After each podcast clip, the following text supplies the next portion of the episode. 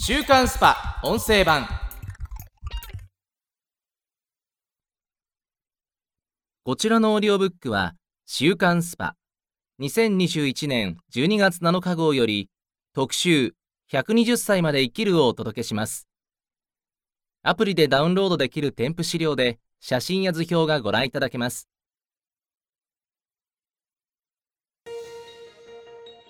認知症、がん、ED も克服可能。死ねない時代を堪能する秘策とは？120歳まで生きる。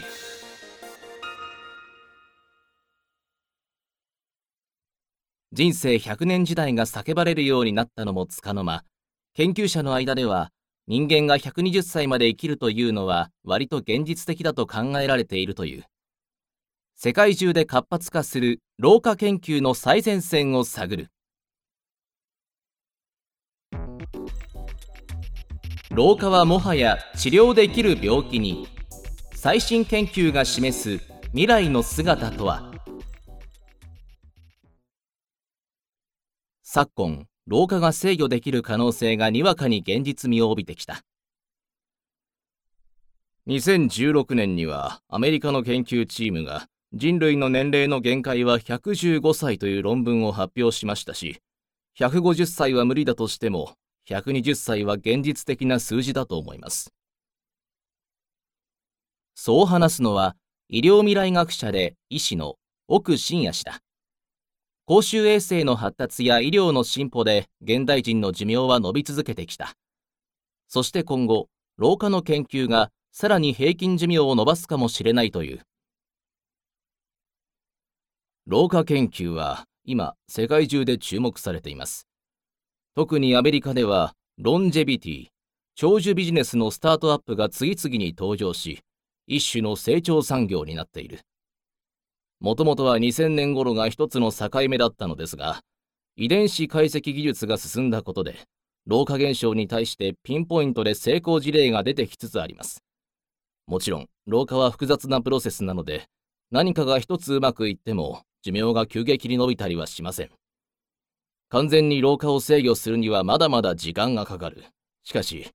がんの薬でも20、30年前に始まった研究が今花開いているように、2040年頃には何かしらの成果が出ているでしょう。未だ研究段階とはいえ、これまでは老化イコール自然現象という認識だったのが、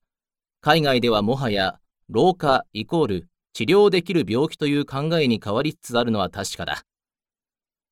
老化そのものを制御したり、病気の発症を防ぐ抗老化作用がある薬や治療法の研究が進んでいる。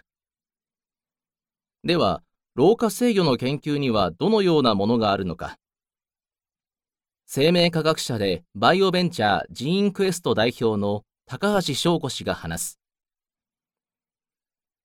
一番進んでいるのは代謝をコントロールして老化を制御する研究です。カロリー制限で遺伝子発現がどう変化するのかが分かって、その変化と同じような効果を得られる食事や薬の成分が研究され始めています。中でも一番注目されているのがメトホルミン。糖尿病の薬ですが、抗老化作用があると分かり、アメリカでは臨床試験が進んでいます。糖尿病ではなく、老化に対して処方される時代がすぐそこまで来ている状況なのです。他にも老化の原因となる老化細胞、ダメージを受けて増殖できなくなった細胞をピンポイントで除去する薬の開発など、様々な研究が進められている。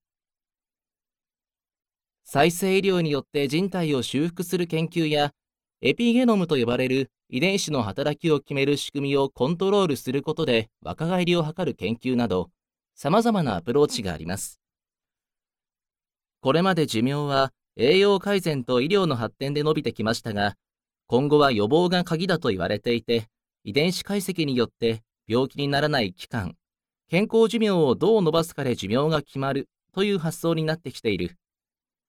個人的には最高寿命が200歳になるのは難しくても、テクノロジーの発展で平均寿命が120歳になる未来はあり得ると思います。ただ、そのような超長寿社会になった時に、自分は120歳まで生きたいと思うのだろうか。おそらく数十年後の120歳は今と感覚が違うと思います。例えば今の80歳と平均寿命が50歳の頃の80歳では若々しさが全然違いますよね。それと同じで数十年後には100歳でもチャレンジしようというムードが社会にあるかもしれないし、そもそも暦で数える年齢に意味がなくなり、身体年齢だけが年齢を表す指標になっているかもしれません。SF のような世界は目の前だ。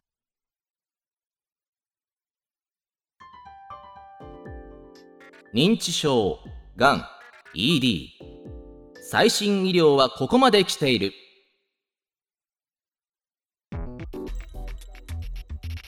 認知症。実は40代から始まる原因解明で治療法も進化中。加齢に伴う疾患としてまず浮かぶのが認知症だ。2025年には65歳以上の認知症患者が700万人を超えるという予測もある。これほど多くの人が悩む病気なのに有効な薬が生まれてこなかった。大きな原因はアルツハイマー病は研究者の予想以上に長い時間をかけて進行していく病気だったことです。患者さんの多くは70代以上ですが、実際には10から20年前からアルツハイマー病はゆっくりと進行している。症状が目に見えてわかる段階まで進行してから気づくのでは遅かったのです。そう話すのは東京大学教授の富田大輔氏だ。40代の若さで教授になるなど、今、認知症研究者の中でも注目される人物である。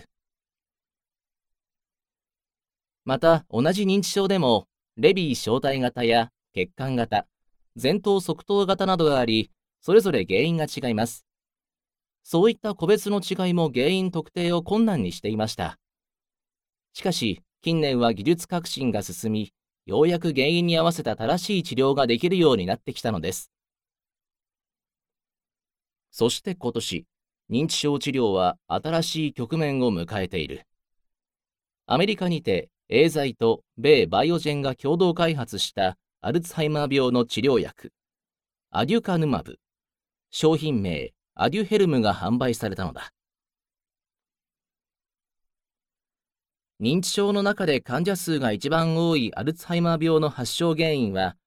アミロイド β とタウというタンパク物質が脳内に埃のように溜まることです。それによって認知機能に異常をきたします。アデュヘルムはアミロイド β に対する抗体医薬で投与すると認知機能の低下を緩やかにする効果が見られました。アメリカでは今後8年ほどかけて薬効を確かめる必要がありますが、これまで有効薬がなかった中で画期的な存在になり得ると期待しています。さらに違う治療法の研究も日本で進められ、今年4月には富田氏が所属する東大の研究チームが光認知症療法を発表した。これは脳内に蓄積したアミロイド β に対して光触媒を使って除去する方法です。今は動物実験の段階ですが、数年以内の治験開始を目標にしています。他にも京都大学では認知症の超音波療法を研究したり、東北大学では認知症予防ワクチンの研究が進んでいます。薬やワクチンなどいろいろなアプローチがありますが、共通しているのはアミロイド β とタウという脳内にたまるタンパク物質をターゲットにしていることです。アルツハイマー病のリスクが高い遺伝子。また近年では遺伝子検査などで発症リスクを事前に知り、生活習慣を改善することもできる。遺伝子研究では得意なアポイ遺伝子を持っている人の場合アルツハイマー病のリスクが3から10倍も高い体質だと分かってきました。さらに中年期肥満や糖尿病などの環境要因も大きく関連します。積極的に有酸素運動をしたりサプリメントを摂取するなど生活改善がリスク軽減につながることも判明しています。アルツハイマー病の原因のアミロイド β は加齢とともに代謝が下がり、60代以降からは徐々に脳内に溜まり始めるそうだ。そこで将来的には健康診断の結果を認知症の予防につなげられるような研究も進んでいるという。体は健康でも脳にアミロイド β が溜まっている人は意外に多い。だから血液や尿の検査で脳内にアミロイド β やタウがどれぐらい溜まり始めているか数値化できれば、10から20年後の脳の状態を予測して、40から50代から予防を始められます。正直、認知症の研究は糖尿病やがんに比べて10から20年は遅れていて、当面は撲滅することは難しい。ですが、早く対処することで発症する年齢を後ろにずらすことは可能です。もし発症を5年遅らせられれば、多くの人が認知症にならずに老後を過ごせる社会になっても不思議ではないのです。研究者の尽力によって誰もがボケない時代が来るかもしれない。週刊スパ音声版こちらの配信のフルバージョンは audiobook.jp の聞き放題プランで配信中です。ポッドキャストの詳細欄にある URL からご登録いただければ初月無料でお聞きいただけます